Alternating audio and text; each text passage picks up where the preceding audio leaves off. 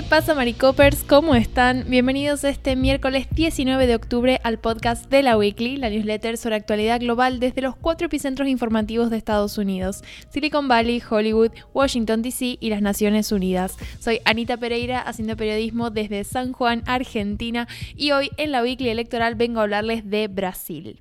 A menos de dos semanas de la segunda vuelta de las elecciones presidenciales en Brasil, tenemos este gran evento dentro de lo que es la segunda campaña de los candidatos, que bueno, ya hicieron una primera campaña para la primera etapa de esta elección y como ninguno de los candidatos obtuvo el 50% de los votos, vamos a este balotaje en el que y este domingo pasado, como les decía, tuvimos uno de los grandes eventos que fue el debate presidencial entre Jair Bolsonaro, quien es actual presidente de Brasil, y Luis Ignacio Lula da Silva, quien es su principal oponente, obtuvo la mayor cantidad de votos en esta primera vuelta, si bien no alcanzó el 50%, ha sido presidente de Brasil, de hecho hace bastante hice un perfil sobre Lula da Silva por si quieren volver a darle una leída, pero lo importante, ¿qué pasó en este debate? Bueno, el debate tuvo tres momentos, en un primer bloque los candidatos se hicieron preguntas entre ellos, tenían derecho a respuesta con un límite de 15 minutos, réplica y contrarréplica, lo cual como que de alguna forma ha ido dando lugar a una especie de conversación, ¿no? Entre ambos candidatos. Después, en un segundo bloque, los candidatos respondieron preguntas de periodistas presentes y finalmente hubieron preguntas de los presentadores y bueno, se hizo como un cierre, ¿no? Cada candidato hizo un, un cierre a modo de conclusión, consideraciones finales sobre los temas que estuvieron abordando. Este debate se preveía que iba a ser bastante encendido, ¿no? Porque sabemos que la discursiva de ambos candidatos, especialmente de Bolsonaro, pero Lula no se queda atrás, tiende a ser como un poco violenta, ¿no? Muy confrontativa, muy, em, digamos, de decir las cosas de frente. Entonces se preveía que iba a ser un encuentro bastante picante y de hecho lo fue. Yo he rescatado algunas cuestiones que me parecieron interesantes, pero de todas formas tienen un enlace al debate completo en YouTube, traducido a español, por si quieren verlo.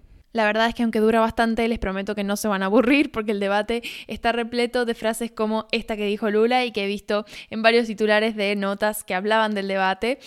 Se la dijo Lula a Bolsonaro en uno de los momentos más álgidos del debate, después de que Bolsonaro lo acusara de mentiroso, que de hecho como es una acusación que ha ido de un lado a otro constantemente, pero Lula le respondió, el que miente eres tú, el rey de las fake news, de la estupidez, de la mentira a la sociedad brasileña. Ese es un poco el clima que estuvo presente en gran parte del debate, pero he destacado algunos puntos. Bueno, lógicamente cuando inició el debate, ¿no? Los candidatos sacaron sus trapitos al sol y que son cuestiones de las que ya hemos hablado en el pasado, cuestiones que se conocen. Por ejemplo, Lula habló de la mala gestión de Bolsonaro durante la pandemia, que es algo por lo que se lo ha criticado ampliamente, es decir, no es nada nuevo. Mencionó la grave situación económica de los estratos más bajos de la sociedad brasileña, la destrucción de la selva amazónica, en fin, cuestiones que son más o menos conocidas. Bolsonaro, por otra parte, sacó a relucir todos los escándalos de corrupción que tuvieron lugar durante los gobiernos del Partido de los Trabajadores, que fue el de Lula y también el de Dilma Rousseff entre 2003 y 2016.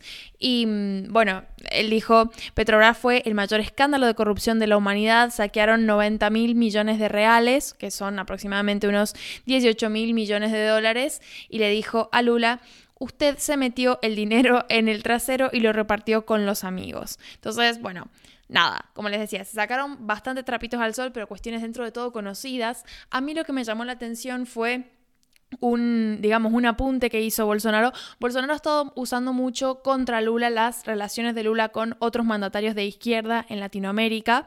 Habla mucho de Argentina y hace como la mala comparación, ¿no? Así como en Argentina hablamos mal de Venezuela en el sentido de que decimos que si hacemos tal o tal cosa vamos a terminar como Venezuela, que es al parecer lo que nadie quiere, ¿no?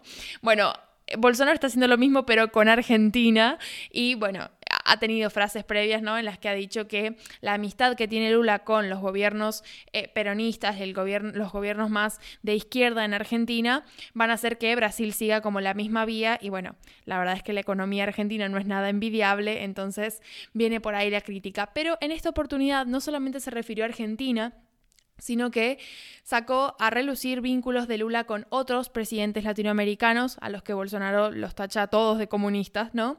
Pero hizo una especial referencia a Daniel Ortega en Nicaragua, que, como sabrán si leen esta newsletter, hace bastante, venimos hablando, ¿no? De que Ortega está liderando un gobierno con una legitimidad cuestionable, porque los últimos comicios tienen bastantes comillas en muchas situaciones, es decir, no, no sabemos si estamos hablando verdaderamente de unos comicios eh, no fraudulentos, pero por otra parte está protagonizando muchas violaciones a la libertad de expresión contra los medios en Nicaragua y a los derechos humanos contra las ONGs e incluso ha tenido recientemente escándalos con la iglesia y con, bueno, figuras, obispos y demás que se dedican a la caridad y al trabajo social, ¿no? Con gente.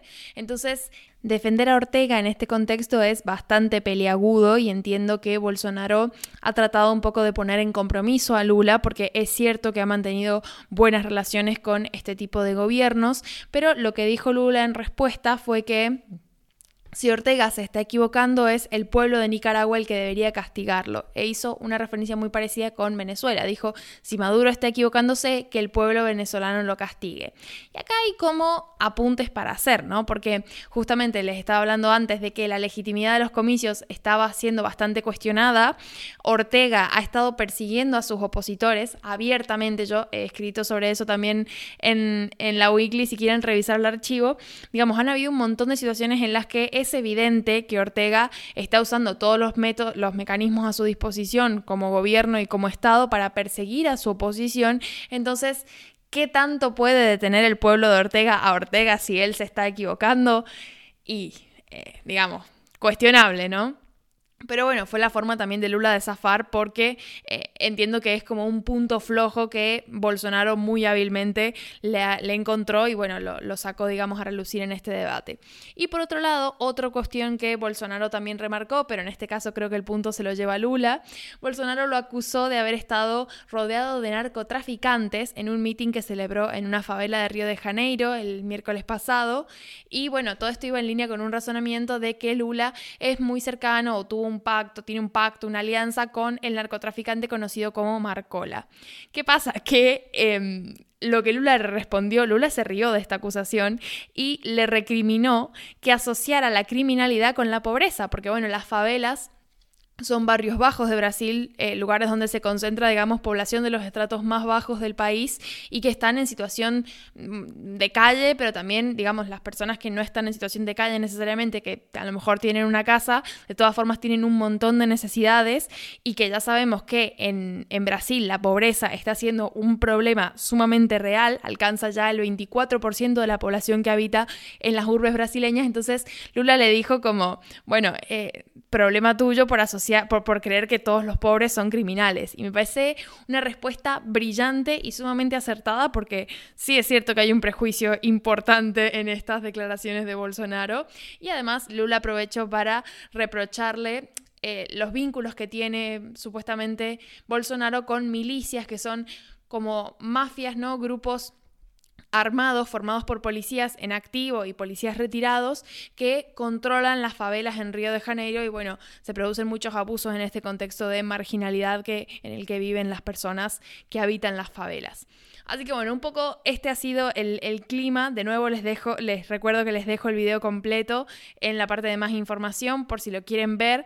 Está muy bueno el debate, creo que más allá de que, de que el tono ha sido bastante violento y que no contribuye mucho quizás con el clima de tensión política que hay en Brasil, lo cierto es que Creo que ambos candidatos han podido lucirse y dejar en claro su punto, su ideología, su proyecto también de gobierno para Brasil y eso es en última instancia lo importante y lo que, bueno, brindan estas instancias de debate. Así que bueno, la contienda va a ver su fin el próximo domingo 30 de octubre. Vamos a estar hablando seguramente de eso en la week electoral que sigue a las elecciones, a esa fecha. Así que bueno, en menos de dos semanas se resuelve y la ciudadanía brasileña va a tener el poder de elegir a su próximo mandatario y desde la wiki obviamente vamos a estar siguiendo con muchísima atención ese proceso. Espero en comentarios quién creen que va a ganar y los dejo con Emilio que en esta oportunidad no les trae titulares sino una columna más. ¿Qué tal? ¿Cómo estáis? Aprovechando que hacemos monitor electoral y que queda poco para las elecciones de medio mandato, ya os dije en el podcast de este pasado lunes que hablaríamos más de elecciones en estos monitores y que dedicaríamos en vez de un artículo, columna y dos noticias, dos columnas y así podemos andar un poco más en profundidad en algunas de las tendencias que se están viendo aquí en Estados Unidos. Y yo de lo que quiero hablar un poco es de cómo el Partido Demócrata va camino de sufrir una, una derrota bastante dura en noviembre, al menos a juzgar por lo que van apuntando las encuestas de los últimos días y conforme los votantes priorizan la economía como su principal preocupación a la hora de decidirse en las urnas y dejan, por tanto, en un segundo plano asuntos como el aborto o el futuro de la democracia. Los demócratas tienen el control de la Cámara de Representantes, el Senado y la Casa Blanca, lo cual, como ya he indicado en multitud de ocasiones, debería significar una derrota en las elecciones de medio mandato, porque así suele ocurrir cada vez que se celebran estos comicios. La vuelta de Donald Trump a los titulares y la prominencia del aborto en el debate público con motivo de la decisión del Supremo en primavera habían sacudido las proyecciones electorales a favor de los demócratas, pero el partido alcanzó el punto álgido de su impulso en agosto, una fecha demasiado temprana en un ciclo electoral estadounidense, y a estas alturas ya han perdido gran parte del terreno que le habían ganado a los republicanos en la temporada estival mucho tiene que ver con la economía y una inflación que no tiene visos de dar tregua en el corto plazo. Una encuesta de The New York Times y Siena, que es la razón por la que os estoy contando esto, publicada esta semana además, lo resume bastante bien. Los votantes cuyo foco principal es la economía y la inflación son ya el 44% del total, lo cual es un aumento destacado con respecto al 36% que vimos el pasado septiembre, es la última encuesta de New York Times. Esos votantes prefieren votar por candidatos republicanos en un 64%, un salto importante con respecto al 30% que prefieren a candidatos demócratas. No solo es una cuestión de precios tampoco, la atención mediática también ayuda a definir mejor los cambios en las tendencias de los votantes. Conforme quedan atrás tiroteos del pasado julio como los de Uvalde, Texas y Highland Park en Illinois, el porcentaje de votantes que priorizan las armas a la hora de votar ha caído del 9 al 1%, y el aborto como tema electoral también ha perdido fuelle. Por ejemplo, la tendencia de voto entre las mujeres independientes ha, pegado un vuelco de 32 puntos entre septiembre y octubre a favor de los republicanos, lo cual es una barbaridad. En total, el 64% de los votantes que con mayor probabilidad participarán en las elecciones de noviembre creen que el país va en la dirección equivocada. Y un 45% desaprueba rotundamente el trabajo que Biden está haciendo en la Casa Blanca. Con apenas tres semanas para las elecciones y precios del combustible que probablemente van a seguir subiendo, y eso es algo que ven la gente en la calle todos los días, las esperanzas demócratas se atan a una sorpresa de octubre, ¿no? October Surprise, que cada día que pasa parece más improbable, algo no precisamente positivo en un año en el que tantos candidatos republicanos, como ya hemos explorado también en el podcast en el pasado, niegan el resultado de las elecciones presidenciales de 2020. Y en un año en el que al menos el 39% de los votantes, también según encuesta del New York Times publicada esta semana, están dispuestos a considerar votar por candidatos que niegan la victoria de Biden en esa ocasión, en el 2020. Repito, el 39% de los votantes, que incluyen un alto porcentaje de votantes independientes y también algunos demócratas, están dispuestos a considerar votar por candidatos que niegan la victoria de Biden en el año 2020. Eso es muy heavy, porque significa que las preocupaciones económicas son tan grandes que incluso con tantos indicios de tendencias autócratas o tendencias incluso casi fascistas de extremismo absoluto, estamos viendo cómo los votantes, en cierta medida, les da igual. No ven peligro. Y eso es un fracaso por parte de los medios de comunicación, por supuesto, pero también un fracaso de las instituciones estadounidenses y que se haya permitido llegar a estas alturas. Pero ese tema lo dejaremos para después de las elecciones, cuando yo creo que ya tendremos una idea mejor de qué es lo que nos espera en 2024. Anyway, good luck, United States of. Eso todo por mi parte. Os dejo con el monitor electoral. Tenéis unos cuantos enlaces de elecciones en Estados Unidos, en Israel, en Reino Unido. También hemos visto unas encuestas que apuntan que Boris Johnson igual lo hace mejor de lo esperado si quiere volver a la política y eso que salió hace apenas unas semanas. Entonces, nada, eso por ahí a un lado y por supuesto nos vemos en Twitch esta noche si os pasáis. Gracias por estar ahí, un abrazo y hasta luego.